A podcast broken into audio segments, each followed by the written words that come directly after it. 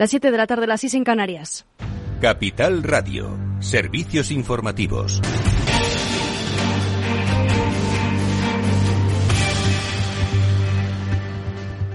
Buenas tardes. La reina de Inglaterra, Isabel II, de 96 años, continúa en el castillo de Balmoral, en Escocia, donde ha pasado el verano y bajo supervisión de los médicos que se reconocen preocupados por el estado de salud de la monarca. Los principales miembros de la familia real británica ya se han desplazado a la residencia escocesa para acompañar a la reina en lo que muchos interpretan como una señal de la gravedad de la situación. De hecho, la cadena BBC One, la el principal canal de la televisión pública británica BBC, ha suspendido su programación y ha optado por emitir un especial informativo comandado por uno de los periodistas más populares de la emisora británica, Hugh Edwards. La última imagen de dominio público de la reina Isabel II es del pasado martes cuando recibió en el Palacio de Balmoral a la nueva primera ministra, Liz Truss, quien por cierto ha anunciado este jueves su plan energético para intentar solucionar la crisis de precios y suministro del país. Tras ha establecido un precio máximo a la factura de la luz media para los hogares británicos de unas 2.500 libras para los próximos dos años y que entra en vigor el próximo 1 de octubre. Entiendo que la gente de todo nuestro país está luchando con el coste de la vida y están luchando con sus facturas de energía y es por eso que yo como primera ministra tomaré medidas inmediatas para ayudar a la gente con el coste de sus facturas de energía y voy a hacer un anuncio en esta Cámara sobre este asunto. El llamado Price Cap o límite de precios es un sistema establecido desde 2019 en Reino Unido que limita el precio de las que las eléctricas pueden cobrar por kilovatio y que asegura que cubran costes, además de garantizar que obtengan un margen de beneficios. Hasta el momento, ese tope se ha revisado cada tres meses para atender a la repentina y constante subida de precios. Al mismo tiempo, Listras ha prometido crecimiento económico para el Reino Unido. La forma en que haremos crecer nuestra economía es atrayendo inversiones, manteniendo los impuestos bajos, realizando las reformas para construir proyectos más rápidamente. Esta es la forma en que creemos que así se pueden crear puestos de trabajo y oportunidades en todo el país. Y en España, el Poder Judicial aplaza sin día la designación de sus dos magistrados para el Tribunal Constitucional y los vocales únicamente han pactado fijar unas normas de procedimiento sobre cómo designar a esos magistrados, por lo que queda en el aire la renovación del Constitucional tras una reunión muy tensa y que se ha alargado durante más de tres horas. Las reglas fijadas establecen, entre otras cuestiones, que la solicitud de convocatoria de otro pleno incluirá los nombres de dos candidatos. La iniciativa puede partir del presidente o de al menos cinco vocales y la voluntad es que esa sea ya una propuesta de consenso con un aspirante conservador y otro progresista que garantice un respaldo mayoritario. No obstante, el procedimiento acordado prevé la posibilidad de que si un candidato no obtiene el número suficiente de votos, se le pueda volver a proponer. Las fuentes consultadas dan por hecho que con este escenario la elección de los magistrados del Constitucional no se producirá antes del próximo martes 13 de septiembre, la fecha límite prevista en la ley. Hasta ahora las designaciones de magistrados del Constitucional por parte del Consejo General del Poder Judicial se habían realizado sin la necesidad de fijar unas condiciones específicas. Y la vicepresidenta segunda y ministra de Trabajo, Yolanda Díaz, eh, junto al ministro de Consumo, Alberto Garzón, han comenzado este jueves con directivos de Carrefour su ronda de encuentros para analizar la propuesta de limitar los precios de ciertos alimentos básicos de la cesta de la compra.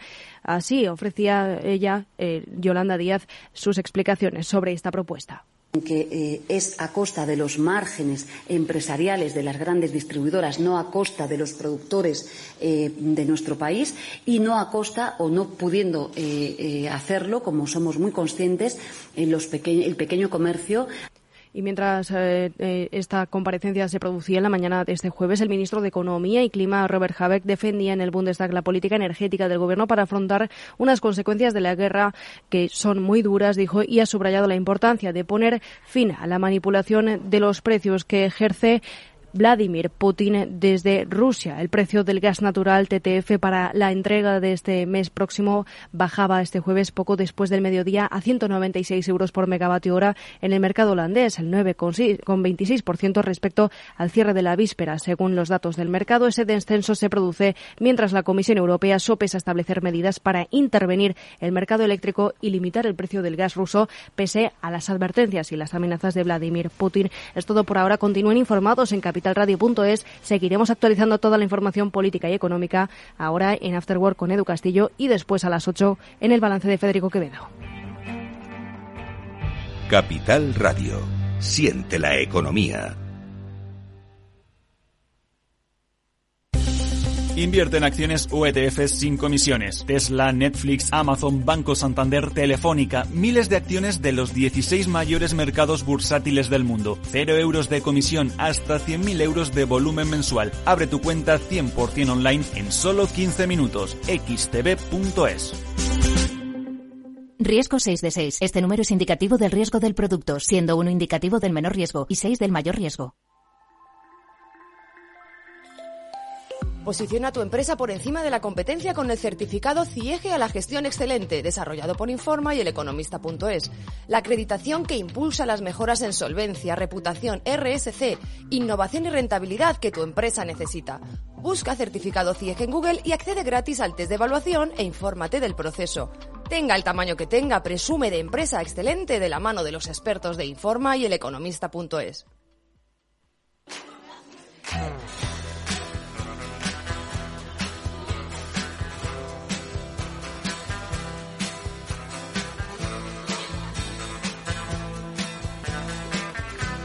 Después del trabajo, After Work, con Eduardo Castillo, Capital Radio.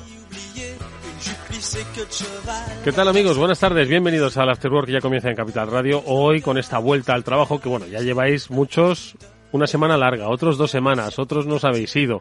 Bueno, los que estáis recién incorporados y todavía tenéis el sabor del verano en la mochila, hoy os vamos a dar unas eh, buenas recomendaciones eh, sobre esa, ese retorno al trabajo, pero no, ojo, no vamos a hablar del estrés postvacacional. Eso se ha hablado mucho, yo no sé si existe, lo que existe es añoranza de la playa, pero no más. Hoy os vamos a hablar de, como siempre, las habilidades de salud que debemos eh, mantener en el entorno laboral y por qué no esta vuelta al trabajo es una muy buena oportunidad para analizar si mm, ese dolor que tenemos pero que aguantamos, igual deberíamos empezar a verlo, no por si nos pasa algo, sino porque forma parte de nuestro día a día eh, vigilar la salud de nuestros empleados. Bueno, pues de eso es de lo que vamos a hablar en los próximos minutos con Gonzalo Cámara, el CEO fundador de Here una plataforma que promueve las habilidades de salud dentro de las compañías. Y vamos a hablar hoy de una habilidad interesantísima que es la mm, habilidad social. ¿Sí?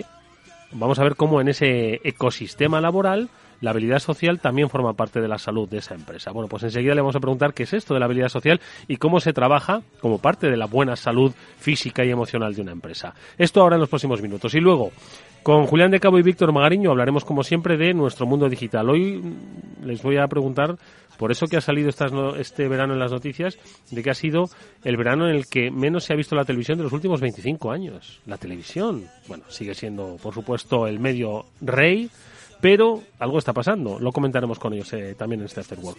Está Néstor Betancor gestionando técnicamente el programa. Vamos allá.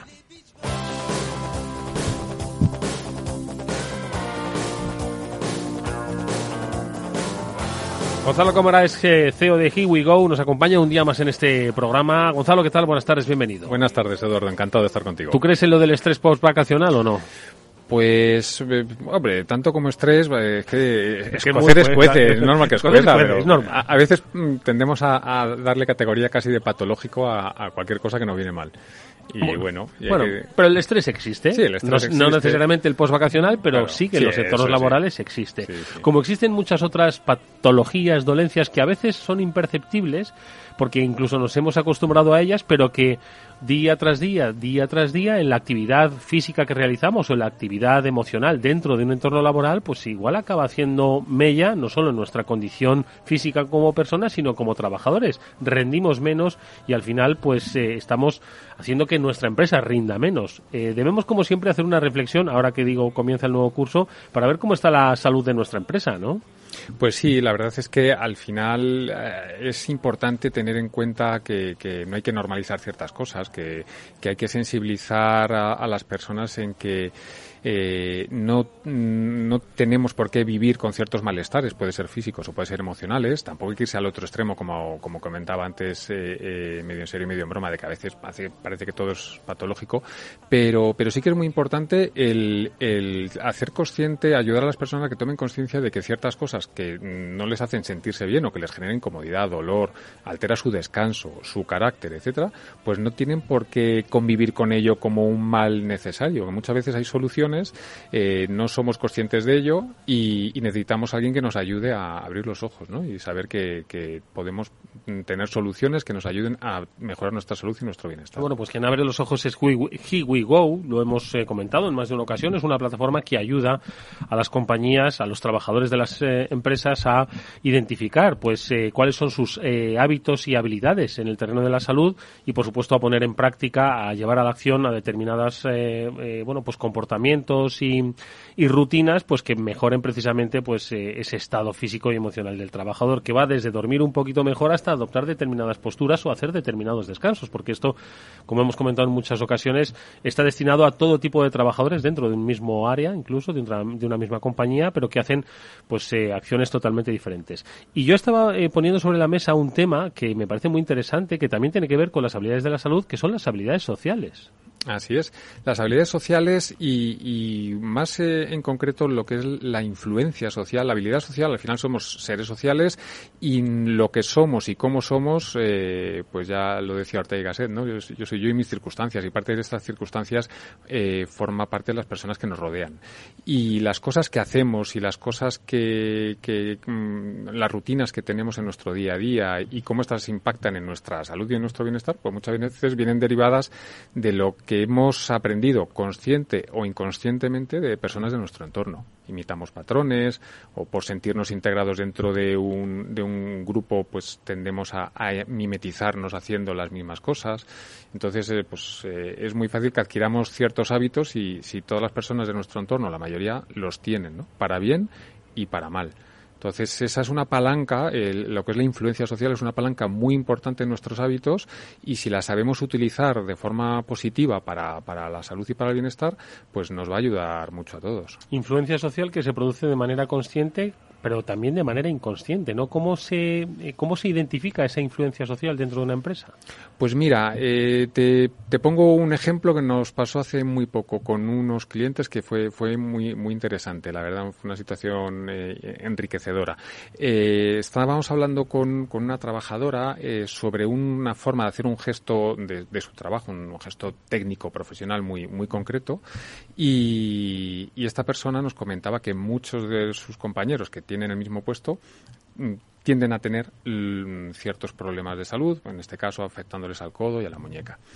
Y es porque no hacen bien un movimiento. Y nos decía, cuando entras a trabajar te explican cómo hay que hacerlo correctamente. Pero luego, como con quien trabajes no haga bien esos movimientos, es gente que está antes que tú, que tiene experiencia, que es al final lo que estás viendo cada día, tú acabas haciendo el mismo movimiento que hace los que ya estaban antes que tú.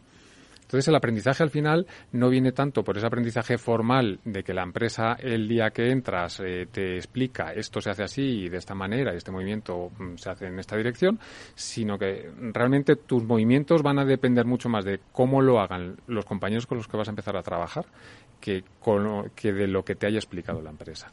Entonces hay que aprovechar esa influencia social y estar seguros de que las personas que van a rodear a ese nuevo trabajador eh, son una buena influencia, vamos a decir, para ese trabajador y el aprendizaje que viene de ahí no hay que desdeñarlo porque, porque puede tener más impacto que, el formal. La verdad es que la influencia social, si cada uno se pone a pensar en sus entornos laborales o profesionales, cómo es esa influencia social, que es desde las rutinas de ir a tomar un café a determinada hora, que igual, ojo, igual tú eh, tu cuerpo no te pide eh, ese, desayuno tardío o temprano, ¿no? Sino que te está pidiendo otras cosas, pero al final la influencia social hace que te dirijas hacia unos hábitos que inconscientemente no sabes que te, te pueden estar pues o perjudicando o llevando en una dirección, ¿no? Y creo que es súper poderoso porque al final tú lo has dicho, nos gusta vivir en, eh, en, sociedad, estar integrados dentro de esa sociedad y sobre todo dentro de nuestro ecosistema empresarial y no queremos ir a la contra. Entonces, ¿cómo podemos poner esa influencia social eh, al servicio de esa habilidad de la salud en las compañías? A ver. Pues mira, por ejemplo, eh, ahí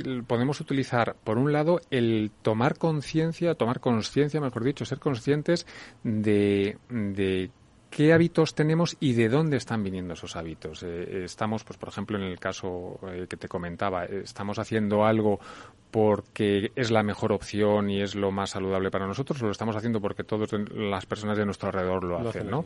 Eh, ahí también hay un tema de, autoconfianza, de poder, mm, de atreverse en un momento dado a lo mejor a hacer las cosas diferentes, como tú decías el tema del desayuno, pues claro, si todo el mundo va y se desayuna a media mañana un montadito de panceta y una caña, pues eh, tú a lo mejor no tienes la fuerza eh, suficiente para decir, pues yo voy a sacar mi manzana. Entonces, eh, eh, ahí hay que empezar por un, por un trabajo de uno mismo, de decir, bueno, mm, a mí este grupo o este desayuno me interesa, es mejor que no vaya a desayunar con ellos, o oye, simplemente yo respeto que os toméis lo que os queréis tomar, yo me voy a tomar mi manzana porque a mí es lo que me va. Entonces, ahí para empezar hay un, un punto de autoconfianza, de autoevaluación y de autoconfianza. Y luego, por otro lado, está que puede ser un hábito nutricional como el que hemos mencionado, o puede ser un hábito laboral a nivel de posturas, de esfuerzos, o cualquier otra cosa, E incluso con, cuándo hacer descansos, eh, mil cosas.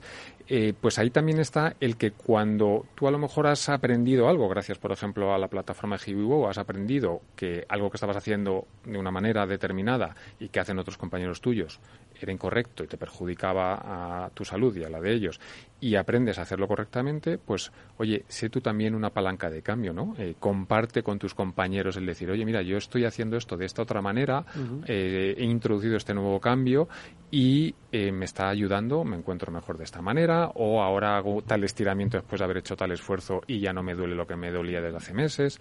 O sea, hay multitud de cosas que son pequeños cambios, pero que pueden tener un impacto muy grande y que son fáciles de transmitir, que es lo más importante. Ya hemos comentado que la plataforma Here Go lo que hace es personalizar poco menos que para cada empleado un eh, itinerario eh, que le lleva hacia pues una mejora de sus hábitos de salud que, como digo, cada uno tiene sus eh, circunstancias tanto laborales como como las que implica no ese o impacta en su en su salud. Entonces a través de la plataforma cómo introducimos la influencia social cómo la podemos manejar y ponerla al servicio de nuestra salud pues por ejemplo seleccionando una de las cosas que, que hacemos es que el trabajador seleccione qué recomendación o qué cambio que, a él le ha, le ha ayudado eh, va a compartir decir, oye, pues, eh, porque eso también es un ejercicio un poco de, autoevaluación, ¿no? De tomar conciencia de, pues mira, a mí este cambio me está ayudando. He empezado a hacer esto, he notado cambios y recomendaría hacerlo. Recomendaría hacer tal cambio. Vale, muy bien. Siguiente paso. ¿A quién se lo vas a recomendar? La plataforma te pide que des que la plataforma obviamente no va a utilizar esos nombres para nada. Simplemente el que tú tengas el compromiso de decir, pues, pues mira, pues es verdad, pues voy a compartir esto con eh, mi compañero, con mi compañera, tal o cual, porque mm, entonces eh, es un poco una llamada la acción de coger y, seleccionar algo fácilmente transmisible y elegir a qué personas le puede ayudar y transmitirlo, ¿no? Eso de una forma consciente, pero de una forma inconsciente también al final, eh, pues cuando tú tienes un cambio en tus hábitos y la gente que, te, que trabaja contigo y te conoce desde hace tiempo ve que estás haciendo cosas de distinta manera y te están dando ciertos resultados, pues mm, al final surge la conversación de forma informal o te preguntan o oye, he visto que haces tal cosa o que has dejado de hacer tal otra y, y hay una influencia pues que no es, eh, está organizada ni está eh, eh, programada, pero al final también se produce, ¿no? Porque hay, hay un contagio de, de una conducta. Y, bueno, pues el, igual que pasaba en ese ejemplo que te comentaba antes, de que había un mal ejemplo, que era lo que copiaban los trabajadores cuando llegaban, pues queremos que los usuarios de nuestra plataforma sean el buen ejemplo que genere cambios a los que estén a su alrededor. Qué interesante, porque esto es convertir un poco en, pues eh, aquellos, eh, aquellas figuras ¿no? que se eh, erigían dentro de las empresas que decían, oye, cuando se hacían procesos de cambio, ¿no? Se seleccionaba cuatro o cinco que decían, oye, estos son impulsores del cambio, la gente les va a seguir. Pero esto, eh, a través de la herramienta y un poco con el concepto de la, de la, influencia social, cualquiera puede ser un impulsor del cambio dentro de su propia experiencia, ¿no? Independientemente de lo, del puesto que ocupe o de las o de las circunstancias que, le confieran a él como trabajador, ¿no? Claro, eso por un lado. Y luego, por otro lado, piensa también en organizaciones muy grandes, en las que tengan miles de trabajadores, pues cómo llegas a, cada una de esas personas. Pues al final una plataforma de digital te permite tener muchos impulsores del cambio, muchos pequeños, eh, no pequeños, pero muchos embajadores, eh, y que no necesariamente tienen que ser personas que estén ocupando un puesto eh, de gran visibilidad para el resto de la compañía, sino que son personas que en su día a día comparten trabajo a lo mejor con 10, 15 personas, no más, dentro de una organización de miles. Pero si mm, personas como estas tienes también unos cuantos cientos o miles, pues ya estás llegando, está llegando el mensaje y, esa, ese fomento de, hábitos eh, saludables a muchas personas. Oye, esto es una cuestión de aprendizaje, pues los trabajadores, eh, las personas que forman parte, que formamos parte de los ecosistemas empresariales, pues se nos da un, un, itinerario eh, que nosotros debemos cumplimentar, debemos cumplir, debemos trabajar, debemos aprender, ¿no? Pero hay un concepto del aprendizaje por modelado que también trabajáis en Here We Go. ¿En qué consiste? Pues eso básicamente en que mm, todos aprendemos de manera inconsciente muchas veces y a veces también consciente por modelado, pues porque tenemos personas que para nosotros son un modelo de hacer X cosas y que además para unas cosas son unas personas y para otras otras. Yo qué sé, pues eh, tu padre puede ser una persona muy sociable y que enseguida habla con cualquiera y tú dices, pues tú has heredado esto porque lo has visto inconscientemente, pues has visto que a tu padre le ha ido bien por cómo era eh, o tu madre es muy ordenada y, siempre encuentra todo, pues tú al final hace todas estas cosas que, podemos aprender inconscientemente de las personas de nuestro entorno eh, y que lo podemos hacer, como te decía, inconscientemente y a veces es consciente, decir, jo, este, esta persona es mm, especialmente buena en tal cosa o qué bien se organiza o qué bien hace tal o cual cosa o cómo se cuida, lo que fuere. Pues dices, quiero ser como, como esta persona. Que, entonces, el modelado al final es que eliges modelos a los que seguir, eh, no en el 100% de sus facetas, pero en aquellas cosas que tú quieras mejorar, bueno, pues busca en tu entorno alguien que haga bien aquello que tú quieres mejorar y luego también ten la confianza en ti mismo de que puedes hacer esos cambios, porque a veces pensamos, jo, fulanito es extraordinario en tal cosa, pero yo nunca voy a poder hacer lo que él hace. Que tampoco se trata de que llegues a su nivel de X, ¿no? Se trata de que tú te pongas en marcha y llegues a donde tú puedas llegar. Pero el, elegir el modelo, el ser consciente de ello y que tenga un objetivo, que, tengas claro que, cuál es el fin y que obviamente sea positivo y te beneficie, pues eh, es el, aprendizaje por modelado es eso, el, tener un modelo eh, que seguir. Sí, que entronca directamente con esa influencia social. Efectivamente. Efectivamente. Oye, de todas formas, uno de los eh, quizás eh, pasos más difíciles ¿no? Eh, para, en la toma de conciencia sobre la necesidad del cambio, sobre el itinerario y adquirir esos hábitos de salud, de lo que hablamos al principio, digo que el, paso más difícil es el primero, ¿no? Que es decir, el primer paso. Eso entiendo que lo habéis notado ¿no? en el desarrollo, aplicación de la plataforma, en las compañías multinacionales con las que trabajáis. ¿Cómo habéis percibido que se puede superar el, el primer paso ese tan difícil? Porque es, al final, es lo que nos pasa con todo en la vida. Dar el primer paso es lo que más nos cuesta. Una vez dado, ya viene poco menos que todo rodado, ¿no? ¿Cómo hacéis para animar a la gente a que den ese primer paso y empiecen a ser un poquito más cuidadosos con sus hábitos de salud en la, en la pues, compañía? Pues mira, eso, el primer paso es, es la primera habilidad que trabajamos, que es la autoobservación. El, el, el ver que, porque muchas veces pues no somos conscientes de cosas que nos pasan, no, somos conscientes a veces ni, ni de cosas que hacemos mal, ni de dolores que podamos tener, etcétera, molestias que nos surjan después de hacer ciertas actividades. Entonces, el primer paso es la autoobservación. Y dentro de esa autoobservación, eh, muchas veces el registro, el, el coger y, decir, bueno, pues durante unos días voy a observarme qué es lo que me pasa cuando hago tales cosas, o a lo mejor no me pasa nada y me va fenomenal, a hacer las rutinas que tengo, etcétera. Entonces, esa autoobservación sería el primer paso, tomar conciencia de cuál es mi realidad y cómo mi cuerpo y mi mente mm, reaccionan a mis actividades cotidianas y registrarlo. Eso es fundamental. De hecho, nosotros en la aplicación hemos desarrollado un apartado que es como eh, lo llamamos el cuaderno. hay actividades que proponemos que, oye, cojas un cuaderno de papel y anotes ciertas cosas y tengas un registro durante unos días, que eso te va a ayudar a tomar conciencia de cosas que no eres consciente en ese momento de, que te pasan. Pero la propia aplicación tiene su cuaderno donde va automáticamente registrando cosas que el propio usuario de la plataforma va respondiendo para que a través de su cuaderno, mm, leyéndolo, pueda mm, abrir los ojos y decir, descubrirse a sí mismo, ¿no? Porque muchas veces, hasta que no lo vemos escrito y no lo leemos, eh, no, no, no, somos conscientes de, que eso lo hemos contestado nosotros. Y ese es el primer paso. O sea, ser consciente que necesitas cambiar algo, si no, no vas a cambiar nada, claro, porque no. Here We Go, desde que lleva trabajando aquí en España, eh, va haciéndolo además con compañías multinacionales, donde tienen eh, centenares o millares de empleados, que yo creo que Gonzalo se ha permitido también ya empezar a ver una eh, tener esa visión global sobre cómo es el trabajador español, si se anima a conocerse, a observarse y a aventurarse en el, en el terreno de la, eh, de la salud dentro de su entorno profesional. Si todavía le cuesta un poco, ¿cuál es un poquito ese balance? Entiendo que es muy variada, ¿no? Porque estamos hablando de diferentes compañías, diferentes sectores, dentro de un mismo sector y dentro de una misma compañía, actividades completamente diferentes, una de mesa, otra de, que, requiere esfuerzo físico tremendo, ¿no? Pero aún así, ¿cuál es un poquito esa visión? ¿Se animan o somos todavía un poco perezosos en esto de la salud?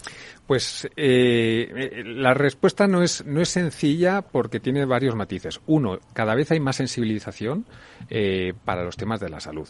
Eh, y, sobre todo también a nivel laboral. Antes era, bueno, pues tienes que trabajar y si el trabajo duele, pues te aguantas. ¿no? Eh, y, si, y si tienes dolores en general, también te aguantas y, ya está. Ahora hay una cultura del autocuidado mucho mayor y, que abarca todos los niveles profesionales, etcétera, no, no solo que, digamos que se centra en, determinados tipos de puestos de trabajo, etcétera. Y entonces eso sí que cada vez hay más, más sensibilización y más interés eh, por, por querer mejorar esas cosas. Sí que hay un sesgo un poco a veces eh, cuando el fomento de la salud te viene desde la empresa, es un poco como, parece que es trabajo. ¿no? Entonces. Mm, no es lo mismo que te lo diga un amigo, oye, cuídate un poco y tal, que te lo diga la empresa. Exacto. Entonces, eh, hay, a veces hay que romper esa barrera, ¿no? De coger y decir, oye, mira, sí, pero es que la empresa te va a dar algo que te va a servir para ti, para tu vida, tanto profesional como particular. Al final, que no te duele algo es beneficio 100% mm, para ti, para ahora y para el futuro. Pues yo creo que siempre que viene Gonzalo Cámara a este estudio os dejamos una recomendación. La de hoy es esa. Fijaos a vuestro alrededor. ¿Qué estáis haciendo que creéis que eh, estáis haciendo por, por, digamos, por inercia, por esa eh, influencia social, pero que igual cambiaríais? O igual estáis siendo vosotros la influencia social para otros y quizás se podría cambiar, mejorar, transformar. Fijaos en eso. Y si no os apetece mañana ir a comer un bocata de panceta, que por otro lado, ahora mismo, si lo comentamos a esta hora, igual hasta nos comemos dos, pero si queréis sacar la manzana, como decía, sacadla, romped esas eh, rutinas que igual están afectando a vuestro día a día laboral. Pues son esas reflexiones a las que nos ha invitado, eh, como siempre, Gonzalo Cámara, el CEO de Here We Go, al que le esperamos próximamente en este After Work para que nos dé buenos consejos para adquirir esa habilidad de salud de nuestra empresa. Gracias, Gonzalo, como siempre. Muchísimas gracias, Eduardo. Hasta ahora. Vamos con un consejo. Si inviertes en bolsa, esto te va a interesar. XTB tiene la mejor tarifa para comprar y vender acciones. 7 F cero comisiones hasta 100.000 euros de nominal. Si inviertes en bolsa o quieres empezar más sencillo e imposible, entras en xtb.es, abres una cuenta online y en menos de 15 minutos compras y vendes acciones con cero comisiones. Con atención al cliente en castellano y disponible las 24 horas al día. ¿A qué estás esperando? Ya son más de 450.000 clientes los que confían en xtb.es. Riesgo 6 de 6. Este número es indicativo del riesgo del producto, siendo uno indicativo del menor riesgo y 6 del mayor riesgo.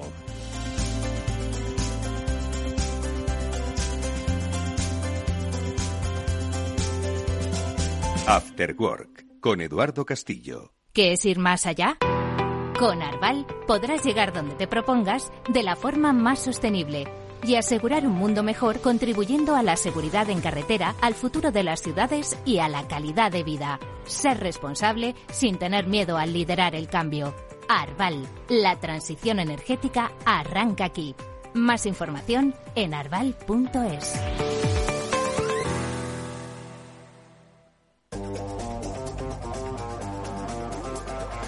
Hoy estás aquí y mañana... En cualquier parte. Llega a Capital Radio el primer programa sobre el metaverso de la radio. Todos los lunes a las dos y media de la tarde nos desplazamos por las ondas a diferentes universos con Selena Niezbala y el equipo de la Frontera VR. Sintoniza Metaverso en la Frontera y teletranspórtate con nosotros. Los viernes en Capital Radio, la salud protagonista.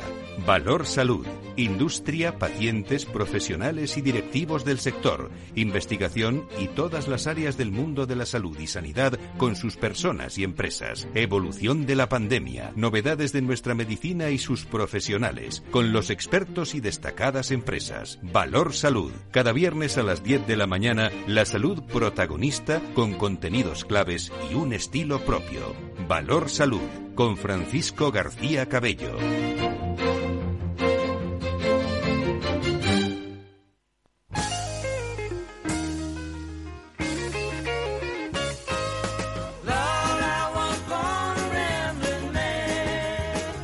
Eduardo Castillo en Capital Radio, After.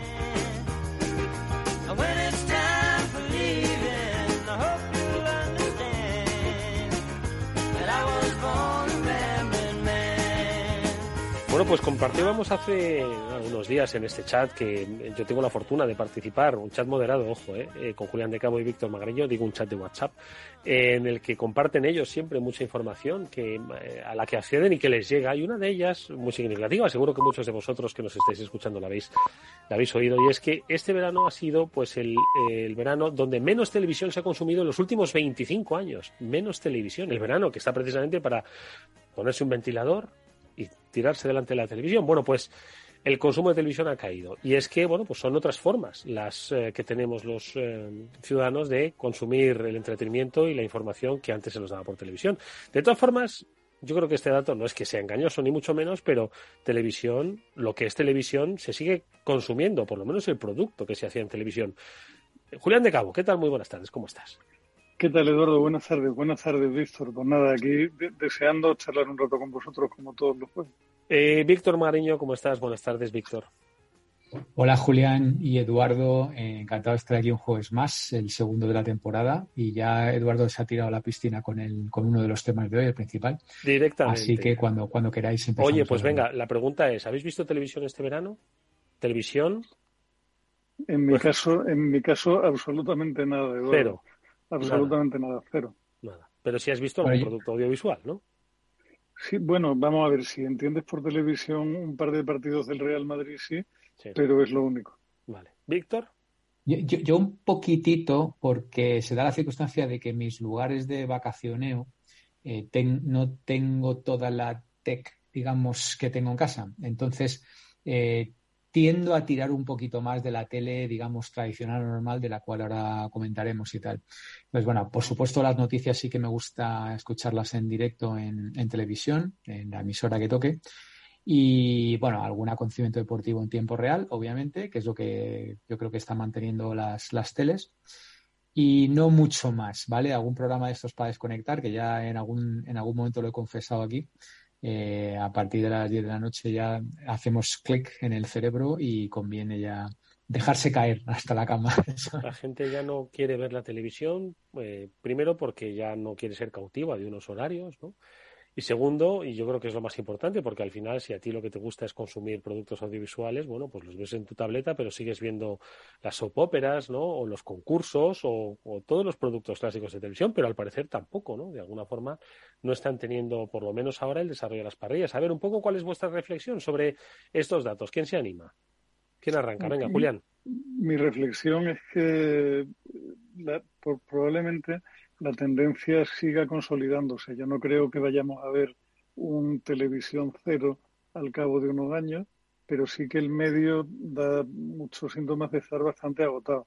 Si entendemos la televisión eh, como lo que tú comentabas, Eduardo, como una parrilla con horario fijo, con toda la población viendo simultáneamente un mismo programa en una misma banda horaria, que seguiremos pendientes de las pantallas, probablemente el tiempo de uso de pantallas se haya incrementado en el total de, del tiempo, digamos, de, consumo personal de los medios en esa, en esa última temporada y seguirá creciendo, pero es una pantalla donde eres tú el que toma la decisión, donde no siempre hay una empresa detrás que está proponiéndote exactamente lo que tienes que ver y que probablemente nos lleva hacia un modo de consumo mucho más personalizado, mucho menos de mainstream no sé, a mí tengo, tengo una sensación extraña. La última, quizá, quizá el último ejemplo extraño que, estoy viendo ahora es el, esa serie de los anillos del poder que ha sacado Amazon Video y que está teniendo una acogida más que,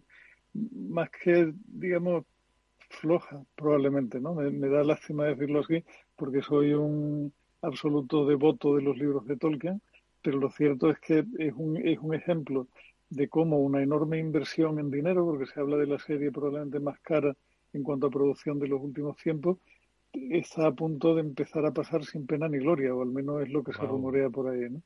no sé, yo creo que la, gestionamos la atención de una manera completamente diferente a como lo hacíamos tiempo atrás.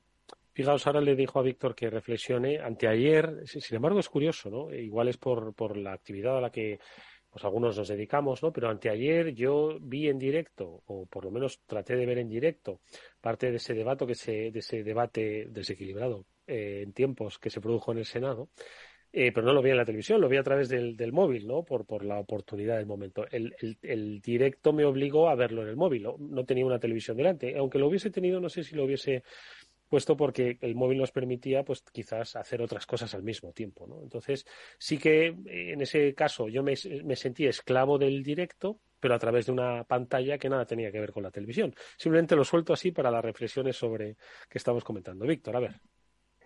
Pues eh, sí, eh, hombre, yo creo que esto tiene varias derivadas, ¿no? Que si quieres podemos eh, tocar las diferentes, ¿no?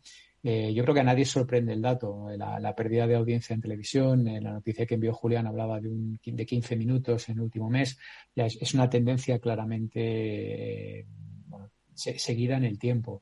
Eh, una derivada es, eh, bueno, ¿dónde va esa atención? ¿no? ¿Dónde van los famosos eyeballs, los, los ojos? ¿Dónde, dónde, dónde está la gente? ¿Dónde, ¿Dónde la pone? Y la otra es inmediatamente después dónde va ese dinero de publicidad, ¿no? O sea, ese, ese, ese dinero eh, que es las dos métricas que, que, manejamos en siempre marketing digital, ¿no? La atención por un lado y, los dineros, ¿no? Eh, yo creo que a nadie sorprende ya que, que todas las eh, redes sociales, bueno, para empezar, antes de las redes sociales o, incluso a la vez, el tema de Netflix, obviamente, pues le, dio una fuerte entellada. yo cuando, ahora sí rápidamente he sacado cuatro, cuatro datos así interesantes de alguno de mi gurú de cabecera, de Scott Galloway, que sé que le, apasiona el tema y lo he encontrado muy rápido, ¿sabes? Mira, se hablaba de mi, minutos eh, vistos en Netflix en el año 2021, eh, 9,6 trillones de minutos en Netflix, ¿vale? Eh, minutos a nivel global. O sea, esto no es España ni Estados Unidos ni tal, sino en, en todo el mundo. 9,6 trillones y en TikTok, que ya ha salido en esta tertulia muchas veces, 22,6 trillones de minutos. O sea, es, es eh, pues, básicamente tre tre tres veces más, ¿no? Entonces, eh, está claro que, que, Netflix le ha dado una entellada fuerte a la, a la tele eh, y eh, ahora TikTok le está dando otra entellada fuerte a la tele y al propio Netflix. Eh, ahora, si queréis, eh, luego hablamos de, los dineros, ¿no? que también puede ser interesante, pero qué duda cabe que, YouTube, que es el otro, el otro gran enemigo eh, de, la, de, la, televisión, pues tengo aquí algún dato de, alguna presentación de, ejecutivos de, YouTube que, he tenido en, en, clase y tal, pues habla del crecimiento, del 60% del crecimiento en vídeo online el año pasado, 60% de crecimiento ya sobre cifras importantes.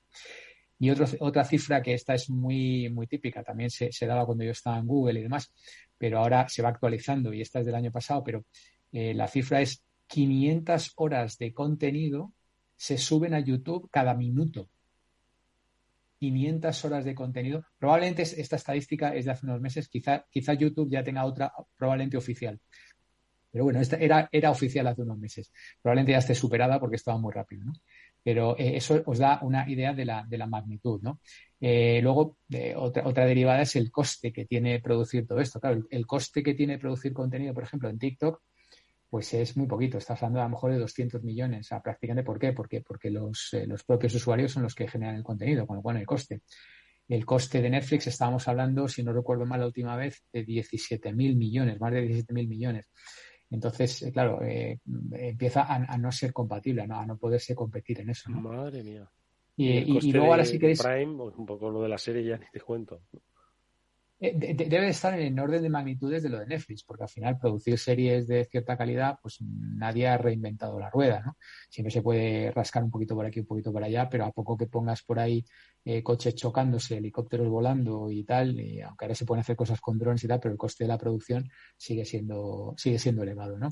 Porque ya películas de este tipo, Magnolias de acero y los puentes de Madison, donde era todo bla, bla, bla y, verbal, pues ya parece que no. Ahora si no tienes eh, eh, gente, grandes explosiones y tal, o, o, muchos ejércitos y tal, parece que ya no, no tiene el tirón, ¿no?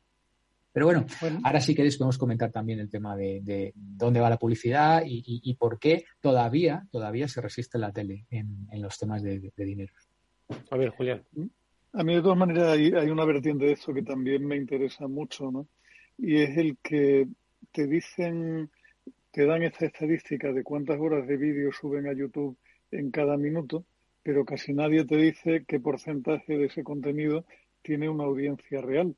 Porque lo que, lo que termina por pasar, o sea, yo creo que, que empieza a pasar con el vídeo lo mismo que pasó con los blogs tiempo atrás. Hubo un momento en que todo el mundo tenía un blog y todo el mundo escribía su blog y subía contenido a su blog y tiempo después la mayoría han ido desapareciendo poco a poco o se han convertido en cadáveres digitales mm. porque no tenían una audiencia detrás. O sea, el hecho de que tú tengas a tu alcance medios de publicación no quiere decir necesariamente que el contenido que tú produces interese a absolutamente nadie. ¿no?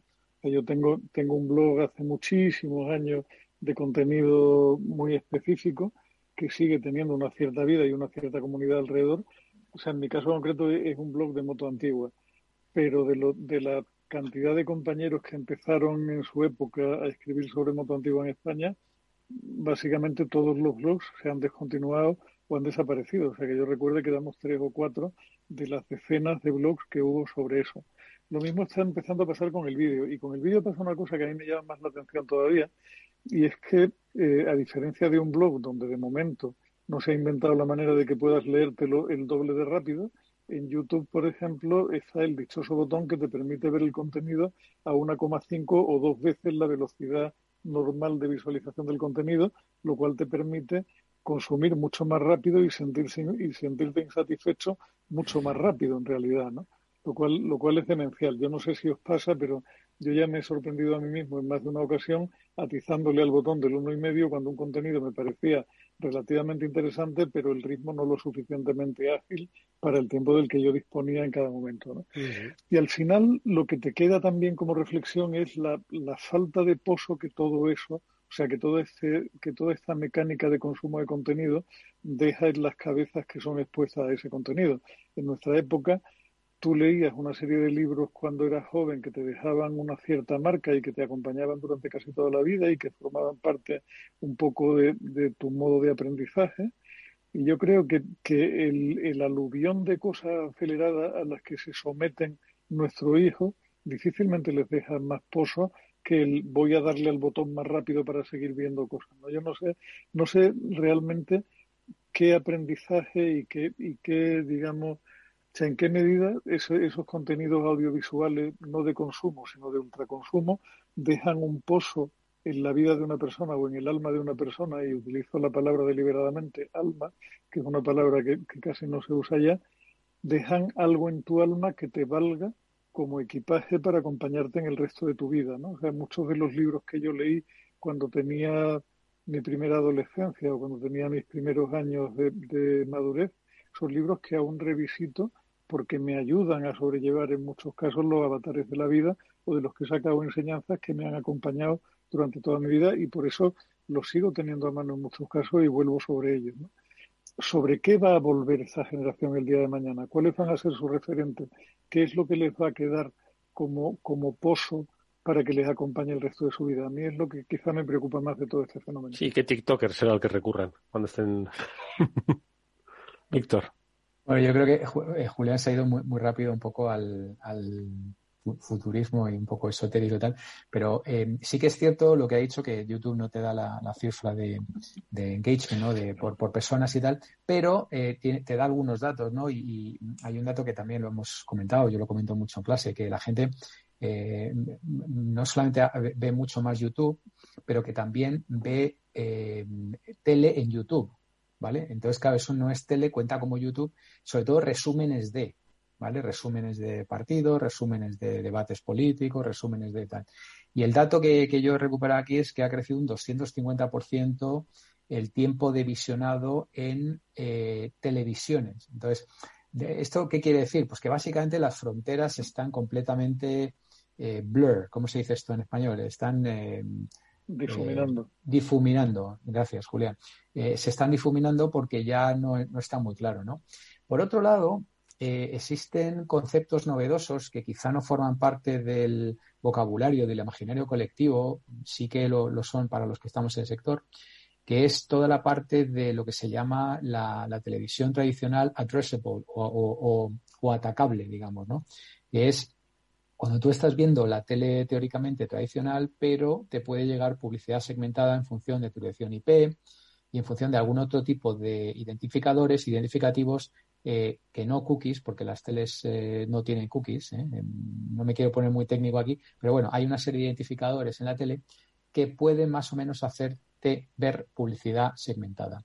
Y quizá aquí hay mucho movimiento, no es nuevo, pero tampoco es muy antiguo, con lo cual llevará cuatro o cinco años. Y, y, están todavía dándole a las métricas, todavía está Comscore intentando hablar con Nielsen, intentando hablar, están intentando ahí eh, ofertar una, propuesta de, televisores, de, parque de televisores, donde pueda segmentar un poco la, publicidad. Y esto me lleva a por qué la tele no acaba de perder ingresos tan rápido como todo el mundo pudiera esperar. Y yo llevo ya 10 años dando clase y mirando estos datos y no pierde ingresos. De hecho, durante aparte de esos 10 años, incluso llegó a crecer la publicidad en televisión.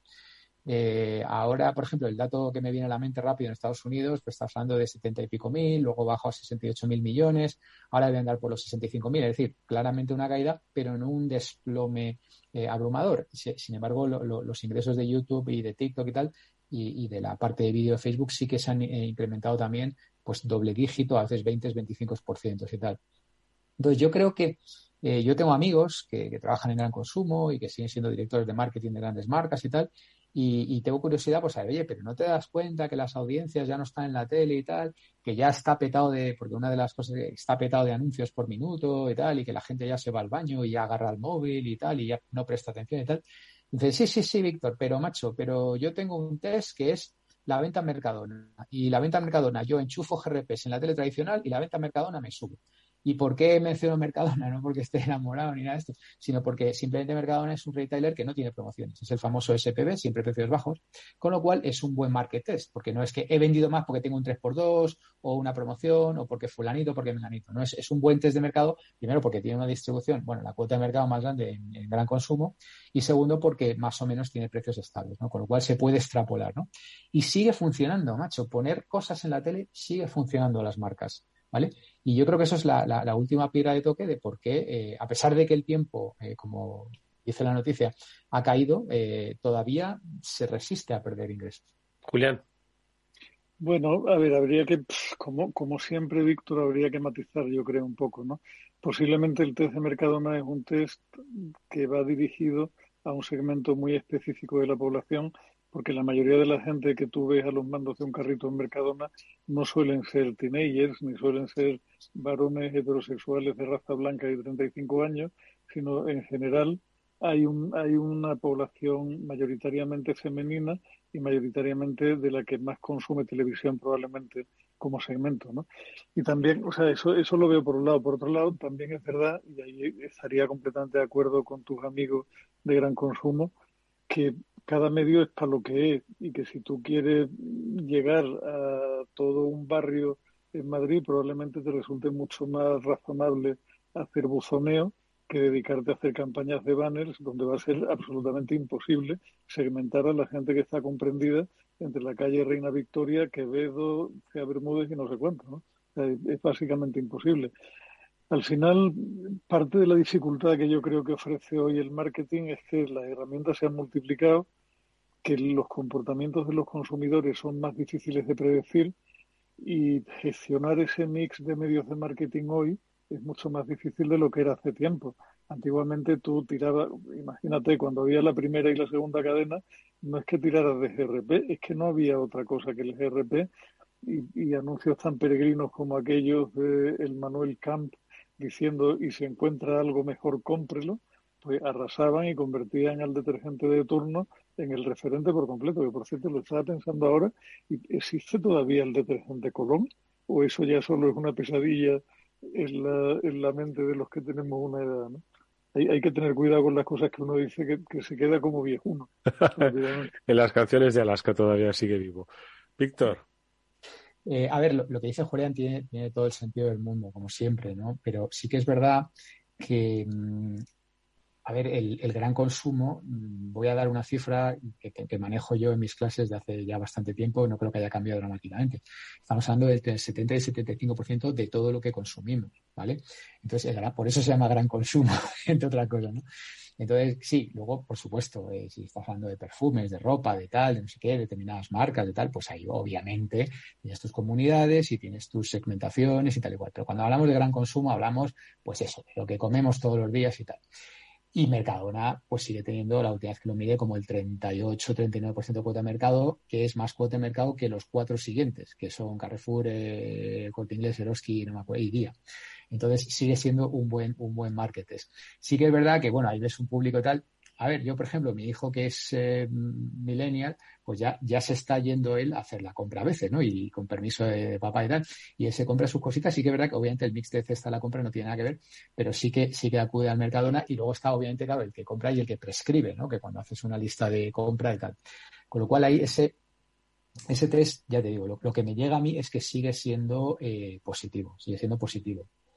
Ahora bien, eh, lo que hay que ver es eh, por qué no ha caído más rápido y eh, cómo van el resto de, plataformas, ¿sabes? Que es un poco lo que, lo que estábamos diciendo, ¿sabes? Entonces, la, realidad, la realidad es que la tele mm, de momento no cae, y hasta que no se pongan de acuerdo en mediciones, en métricas, en, rendimientos de, todas las plataformas y que haya un criterio unificado, todavía hay mucho, y me llevo 10 años enfrentándome a ejecutivos de la vieja guardia, intentando convencerles de las ventajas y de las bendiciones del, del online. Pero Mm, yo es que no creo que sean tontos o que no me quieran escuchar. Yo es que creo que lo otro todavía les da resultados, ¿sabes? Todavía les da resultados y por eso se, se, aferran. Porque yo ya no me creo que, que oh, claramente, casi 20 años que está Google todavía siguen ahí. O sea, claramente yo recuerdo que, que, es que claro, es que a veces se nos olvida que, que el mundo es muy grande, ¿no? Y yo siempre que decía en el programa de ciberseguridad que como hay gente que todavía sigue picando en el timo nigeriano, ¿no? Que te llega a través del correo electrónico diciendo pues que, eres un, rico heredero eh, con faltas de ortografía, mal escrito, diciendo que estás con un dinero bloqueado y que necesitas dinero para desbloquear ese dinero y que te voy a recompensar y que todavía haya gente que pica eh, a través de las... Eh, esto, es el timo de la estampita, pero llevado al, al terreno digital, es porque se sigue haciendo porque gente sigue picando. Entonces, decía Julián antes el buzoneo. El buzoneo quizás muchas veces nosotros decimos, ¿por qué me llenan de, mierda? Que me perdone la audiencia la expresión. El buzón, si al final es que no, no lo acabas ni leyendo. Y sin embargo, el buzoneo sigue existiendo. Y en los. Eh, y en los parabrisas de los coches. Es porque, si sigue existiendo, es porque todavía eso sigue atrayendo clientes los necesarios para quien eh, utiliza ese sistema ¿no? de, de, persuasión. Entonces, yo creo que efectivamente lo que haría falta aquí es afinar un poco en esas métricas y saber pues qué es lo que le hace más válido a la tele frente a YouTube. Quizás en, en, YouTube, como dice Julián, pues pasamos, somos capaces de ver un vídeo a, dos velocidad, a velocidad rápida, pero en la televisión igual no, porque es otro estado eh, físico y emocional el que tenemos delante de un televisor en un sofá que quizás mirando el móvil en el autobús, ¿no? Entonces se adecúan primero las mediciones y luego la carga de persuasión que tienen en determinados momentos, ¿no? No lo sé, a ver qué os parece. Yo estaba mirando aquí, un, siguiendo aquí un dato, y es qué ve la gente en YouTube, ¿no? Eh, y en este caso no el qué, sino el qué espera encontrar en, en, YouTube, ¿no?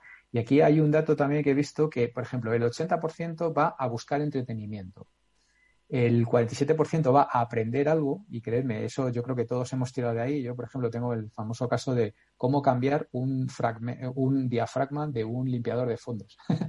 eh, eso lo, he buscado ya y, me, salvó la vida, porque cómo, cambiar el diafragma del limpiador de fondos. Ahora ya no, porque me compré un robot y ya no tengo, pero, pero muy, muy interesante, muy educativo. Y la otra es encontrar inspiración. ¿Vale? Con lo cual, ahí yo no veo, entre las tres primeras causas, no veo eh, tema de buscar productos que comprar y, demás, ¿no? Entonces parece que todavía hay mucha inercia de que la gente eh, sigue, eh, bueno, pues descubriendo productos en la tele. Y lo otro que, comentaba es el tema de, los ingresos. Fijaros, ByteDance, que le gusta hablar a Eduardo de ByteDance, que es la matriz de, de TikTok, pues está ya el año pasado en muy cerquita de los 60.000 millones, ¿vale? Que no tiene mala pinta y ya ha sobrepasado, está básicamente el doble que Netflix, está alrededor de los 30.000 millones de eh, ingresos anuales.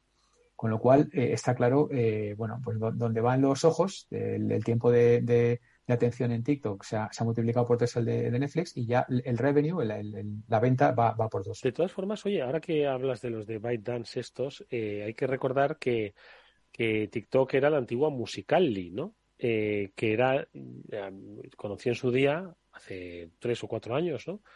que era una red para preadolescentes. Era entonces Instagram estaba pues visto pues para una adolescencia y juventud y más allá y los preadolescentes tenían una red que se llama Musical.ly en la que hacían pues bailes y vídeos, ¿no? Este es el origen, ¿no? Os pregunto.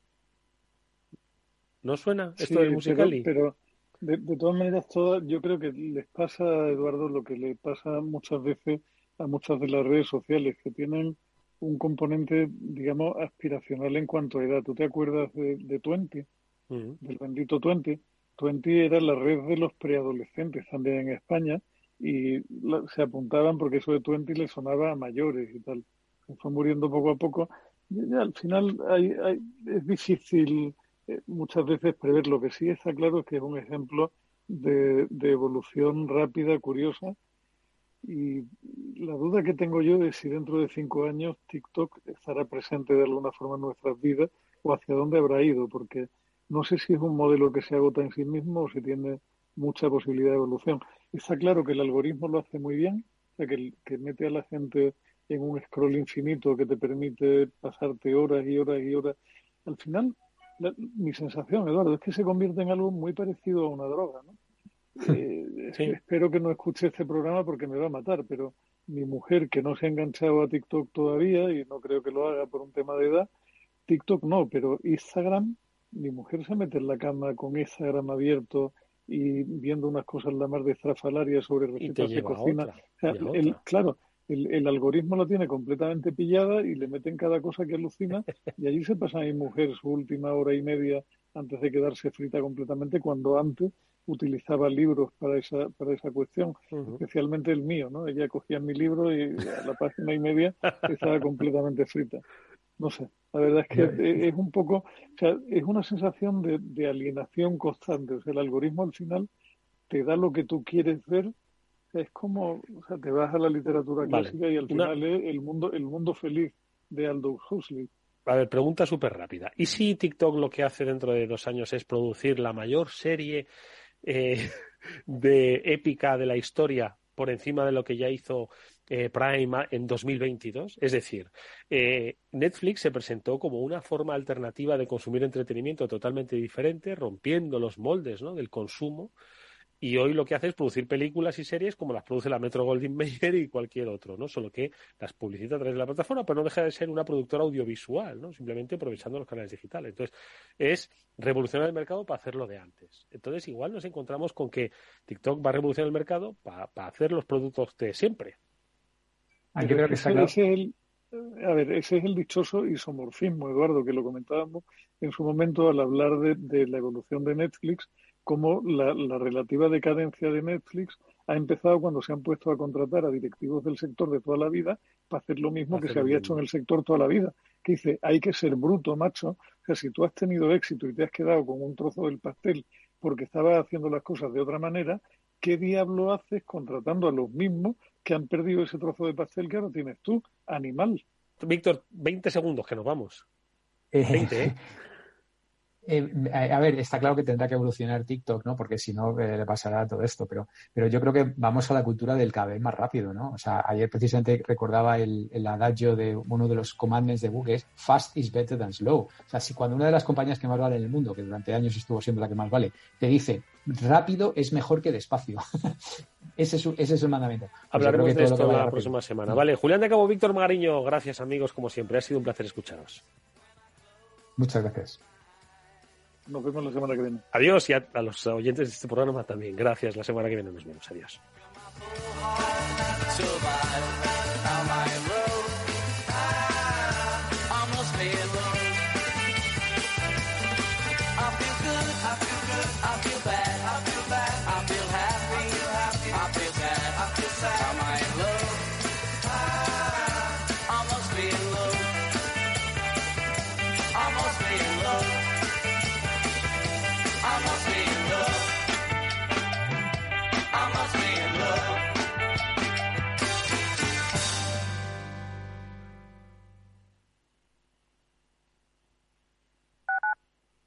Capital Radio Madrid 103.2.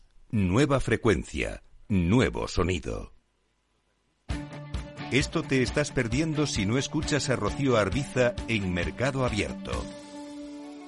Eduardo Martínez, cofundador de la FinTech Tokio. El mercado africano también está creciendo muchísimo. Hay que tener en cuenta que tanto el mercado asiático, africano y latinoamericano es un mercado donde hay más penetración de móviles que de banca. Por lo cual, eh, propuestas digitales que puedas tener en el móvil son muy eficientes para ese tipo de mercados. Mercado Abierto con Rocío Arbiza.